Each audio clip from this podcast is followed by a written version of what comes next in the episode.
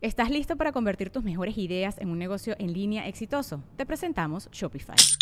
Tal vez no lo sabías, pero nuestro podcast More Than Mamis es un negocio y lo empezamos por supuesto para desahogarnos y hablar sobre la maternidad, no para convertirnos en expertas de ventas y del e-commerce. Así que sí, necesitábamos ayuda para vender nuestro merch y poner en marcha nuestra tienda. ¿Y cómo suena con Shopify? Llegó otra venta. Shopify es la plataforma de comercio que está revolucionando millones de negocios en todo el mundo. Ya seas un emprendedor desde tu casa o desde donde sea, Shopify es la única herramienta que necesitas para iniciar, administrar y hacer crecer tu negocio sin dificultades. Con Shopify puedo gestionar pedidos, envíos y pagos desde cualquier lugar, brindándote toda la información y estadísticas de tus ventas al detalle. Regístrate para un periodo de prueba con tan solo un dólar al mes en shopify.com barra sonoro, todo en minúsculas Ve a shopify.com barra sonoro para llevar tu negocio al siguiente nivel. Shopify.com barra sonoro. Welcome to the Listening Time Podcast. Hey, everybody, this is Connor, and you're listening to episode 45 of the Listening Time Podcast. I hope you are all having a good start to the new year. Uh, at the time of recording this episode, it's still 2021 for me. Uh, I'm recording this on December 31st, so uh, it's not yet uh, the new year for me. But by the time that you'll be listening to this episode, it'll be 2022. So I hope that you're all having a good start to the new year. Uh, I hope you guys have some good resolutions. Uh, in English, we use the word resolutions uh, to talk about goals that you make for uh, the next year. So I hope you guys have some good resolutions and you're motivated uh, to work hard and achieve your goals. So uh, I hope that you're all inspired to do well in this new year. So, uh, first of all, I wanted to just mention a couple things. Uh, so, one of the things is that I think I mentioned a few episodes ago, uh, I have a new email address. So, if you want to contact me and ask questions about uh, the membership or anything like that, uh, feel free to send me an email. Uh, that email is listeningtimepodcast at gmail.com. Uh, I'll put that in the episode notes. And so if you need to contact me, you can send me an email there. Uh, I usually don't respond right away because I'm usually in a class or something like that, but I'll try to respond as quickly as possible. Uh, so that's my new email address. Just go down to the episode notes and uh, click on that if you want to ask me a question. Uh, if you have any doubts or concerns about uh, your membership or which one you want to sign up for or what you're going to get, uh, just send me a message there. And one other thing is that I'm starting to post a lot more on my Instagram account. So uh, you can follow me on Instagram, and my username is uh, at listeningtime.english. Uh, I'll put that in the episode notes as well at listeningtime.english. So, in this new year, one of my main goals uh, in terms of my business is to start using Instagram a lot more. I know that this is the app that most of you use on a daily basis, so I want to connect with you there and uh, teach you through Instagram. And of course, it gives me a way of promoting the podcast and my membership. So I think that will be a good resource for me and for you uh, this next year. Uh, and of course, remember that we have our new tier, our new level of membership, which is the listening time family member. So if you become a family member, you'll get all the other benefits the seminars, the extra episodes, but also the sound training videos where I teach you uh, how to identify a certain sound in English, and I give you a lot of examples of that. So uh, remember to become a listening time family member, or you can upgrade your account if you're already a member or super member. You can upgrade that to become a family member as well. Uh, the word upgrade in English just means to uh, promote something or um, or bring it to a higher level. Okay, so for today's episode, we're going to talk about good habits. I think this is a good topic to talk about for the new year because we all want to start the new year with some good habits. All right, and of course, before we start, also remember that you have the transcript for this episode in the episode notes. So you can find that uh, down below. Just click on that link and you can see uh, everything that I'm saying. Okay? All right, let's get started. Are your ears ready? You know what time it is. It's listening time. Okay, so let's talk about some good habits that you can incorporate in your daily life. In English, the verb incorporate means to include something in something else, in some system, or to put something into practice, for example. So if you incorporate something in your daily life, this means that you include it in your life. So let's talk about some good habits that you can incorporate in your daily life. So, first of all, let's talk about waking up early. So I know for a lot of you, this is not easy, and you might hate waking up early, or you might have uh, a lot of trouble opening your eyes in the morning, and you don't feel like you have a lot of energy. I understand, trust me. But I also think that the benefits of waking up early uh, greatly outweigh the disadvantages. If you remember from last episode, I think uh, we talked about the word outweigh.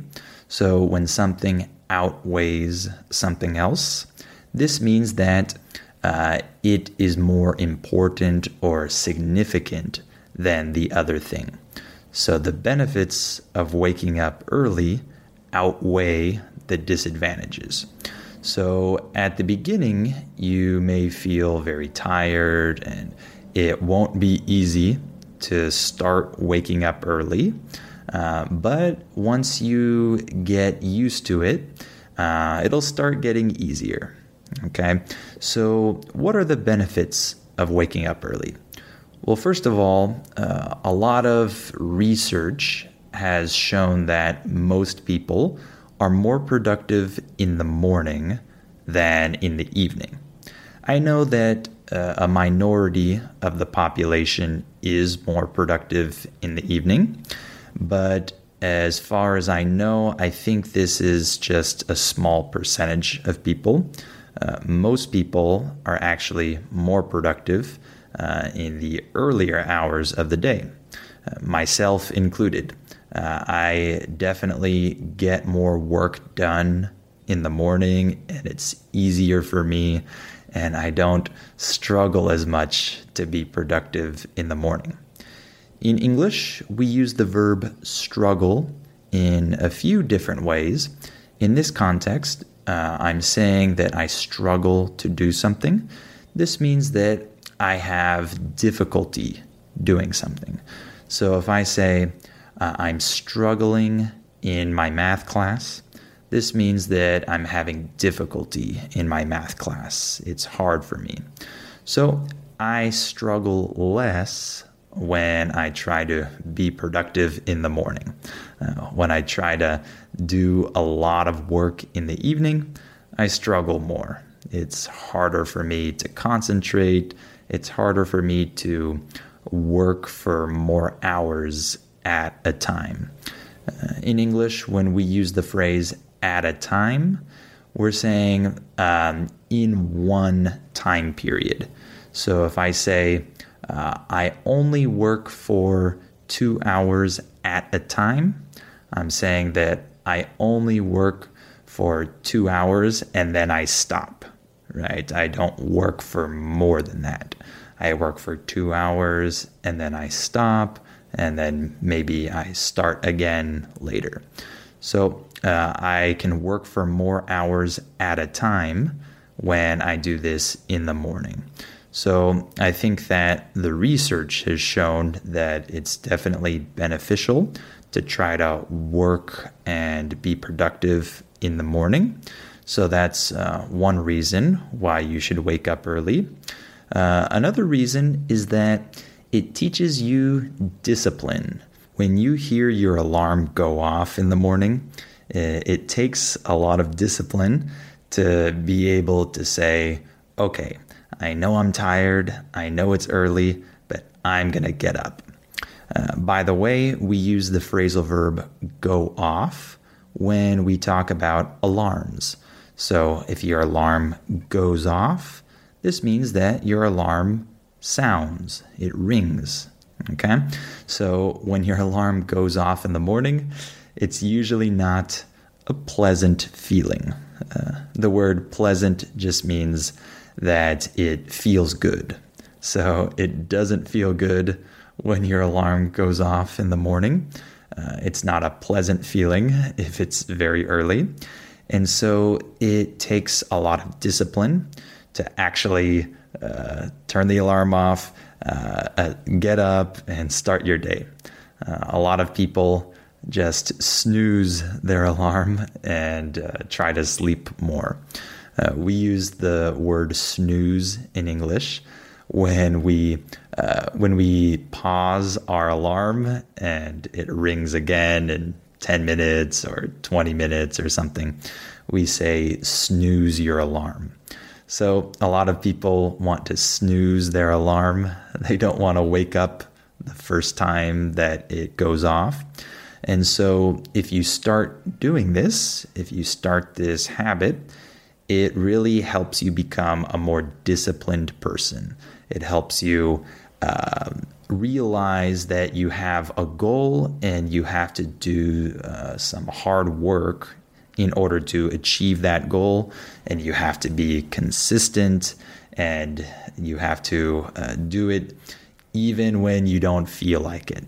Uh, so the the fact that you're doing that in the morning really teaches you discipline, and I think it helps you in a lot of other areas of your life. It helps you do difficult things that you don't want to do, and it helps you uh, stay on track to accomplish your goals.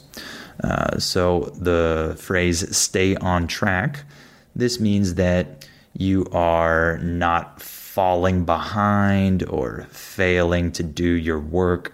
You're actually doing what you're supposed to do and you're doing it on time. And the verb accomplish just means achieve. So we say accomplish your goals. This means achieve your goals or to do what you planned to do. So, uh, this will help you accomplish your goals if you do that. Okay, let's talk about another habit. So, the next habit that I wanted to mention is having a plan for the day. So, this is a pretty simple one. Uh, I think a lot of you already do this, or maybe you sometimes do this. Uh, for me, I notice that when I have a plan for the next day, it really inspires me to actually work hard and I feel uh, good because I know exactly what I'm supposed to be doing.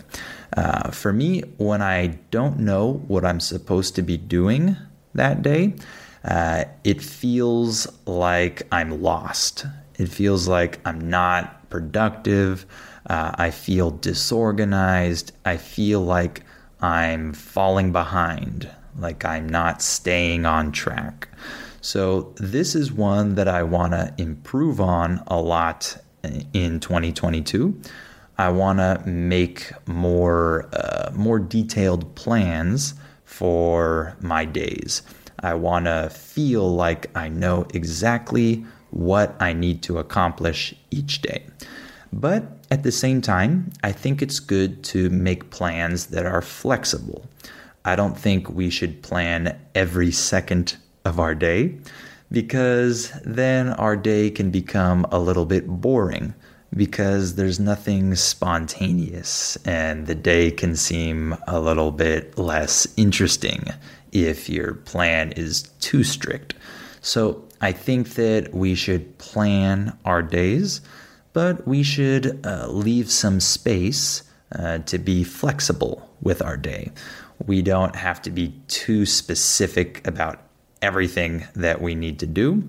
Uh, we can be a little bit more general than that, but still be specific enough so that we have a clear target in our mind. So, uh, like I said, this is one that I haven't done.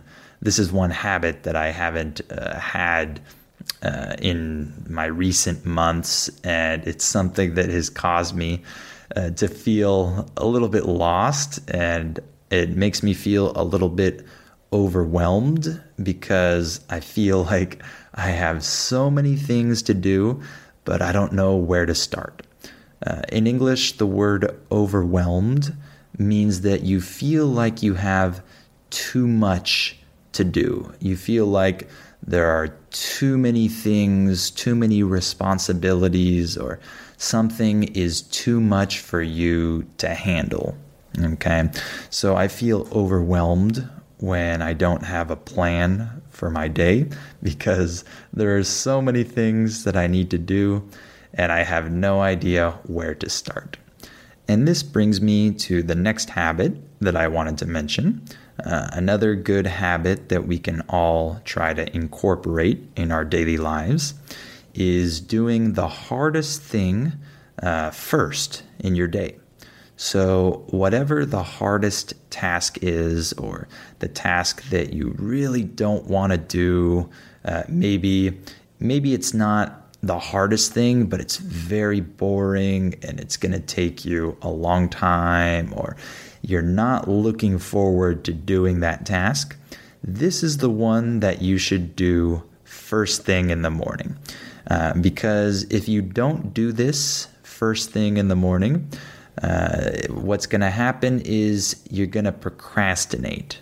Right? In English, when we use the word procrastinate, we're saying that you don't do something that you're supposed to be doing and you uh, save it for later. You, you leave it for a later time. So if you have to write a report and it's due on Friday and you do it on Thursday night, this is an example of procrastination. So, in English, when we say that something is due on a certain day, this means that you have to deliver it, you have to finish it on that day. It's due on that day. D U E. So, uh, a lot of people procrastinate when they don't want to do something. So, a good way to uh, avoid procrastinating is to do that hard thing or that stressful thing first uh, before you do anything else. And then once you finish that thing, the rest of the day feels like a breeze. In English, when we say that something is a breeze or feels like a breeze, it means that it feels very easy. It feels like you don't have to struggle to do something. So the rest of the day will feel like a breeze if you do the hardest thing first. And you'll just feel a lot less stressed because you know that you've done that really hard thing that you weren't looking forward to. And once you're finished with that, you feel very relieved. You don't feel the stress that you would have felt if you hadn't done that. Okay, so the next habit I wanted to mention is that we should always be learning something. I think it's important for people to always have something that they're trying to learn. And it just helps us improve as people. It helps us, uh, it helps our brains. It helps us feel better. It helps us feel more motivated. And it helps us just overall in our lives. And I think it's fun. And I think you feel accomplished when you learn something, when you study something. Uh, there are many benefits to this. So, for example, I think all of you are learning English. So, you're all doing this in your daily lives, and you probably feel good when you see your level of English increase, right? When you see yourself improving, it motivates you to do more and it motivates you to do other things because you realize that you can accomplish a lot in your life, right? So I do a lot of language learning in my life, but I also try to learn other things as well. I try to read books. I try to gain more knowledge in my life because I think that that's an important part of being a human is uh, learning and growing. Okay, so that's one that I definitely recommend. I assume that you're already learning English, but maybe you can choose one other thing that you want to learn in 2022. Okay, I have a couple more habits that I wanted to mention before we end. One of them is making your bed in the morning. I know this seems like a simple one, but many of us uh, don't make our bed in the morning and then it's already 2 p.m. or 3 p.m. and we see that we still haven't made our bed. And then we say, eh, you know what? I'm just going to sleep in a few hours, so I just won't make my bed today. Right? This is a habit that we can get into if we're not careful. And you might say, ah, what's the problem with not making your bed? I think there's something very psychological about making your bed in the morning. If you do this in the morning, you feel more organized and ready to be productive the rest of the day.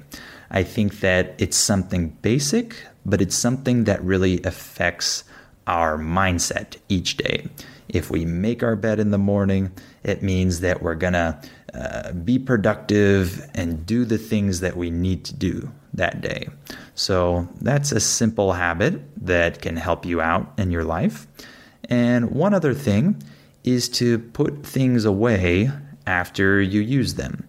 So when we say put things away, uh, this means that you put that thing in its place where it's supposed to go, right? So if you are reading a book and then you stop reading, you shouldn't just leave the book on the couch and go somewhere else and uh, start your next task. You should actually put that book on the bookshelf where you had it. And the thing that is beneficial about putting things away is that when uh, you don't do this and uh, the days go by, uh, all of a sudden you'll realize after a few days or a week that your house is completely messy and disorganized.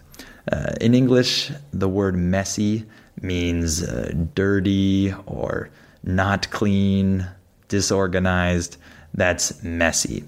So you'll realize that your house is very messy and there are things everywhere. And then it gets harder and harder to actually clean your house because you see how much mess there is and you want to procrastinate. You don't want to do this right away because it seems like a big task to do. So, if you just do a little bit each day, right? If you put things away that you use, uh, you won't have this experience where suddenly your house seems completely disorganized, right?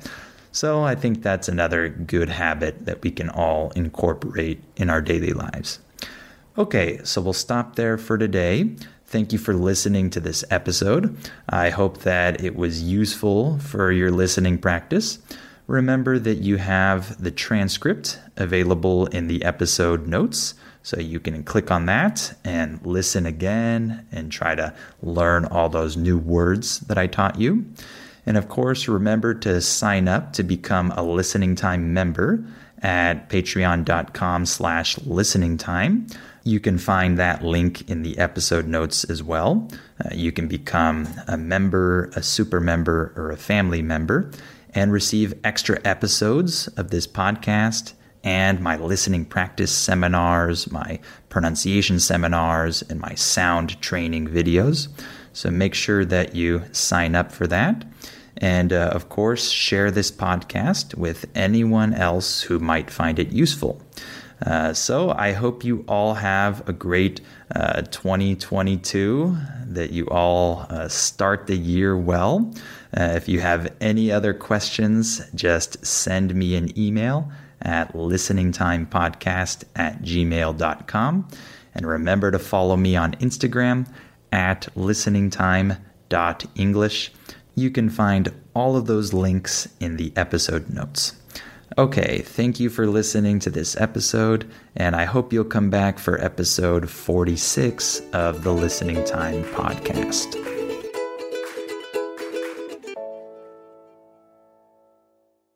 Are you ready to turn your best ideas into a thriving online business? Introducing Shopify, your no excuses business partner. You might not realize, but our podcast, More Than Mamis, it's a business. And we started it, of course, to talk about maternity, not to become an e commerce expert. So, yeah, we needed some help selling our merch and getting our store up and running. Another sale! Shopify is a commerce platform revolutionizing millions of businesses worldwide. No matter if you are a garage entrepreneur or a big business, Shopify is the only tool you need to start and grow your business without the struggle. With Shopify single dashboard, you can manage orders, shipping, and payments from anywhere, giving you the insights you need wherever you are. Sign up for $1 per month trial period at shopify.com slash sonoro, all lowercase. Go to shopify.com slash sonoro to take your business to the next level today. Shopify.com slash sonoro. Hola, buenos días, mi pana. Buenos días, bienvenido a Sherwin Williams. ¡Ey! ¿Qué onda, compadre? ¿Qué onda? Ya tengo lista la pintura que ordenaste en el ProPlus app. Con más de 6.000 representantes en nuestras tiendas listos para atenderte en tu idioma y beneficios para contratistas que encontrarás en aliadopro.com. En Sherwin Williams somos el aliado del PRO.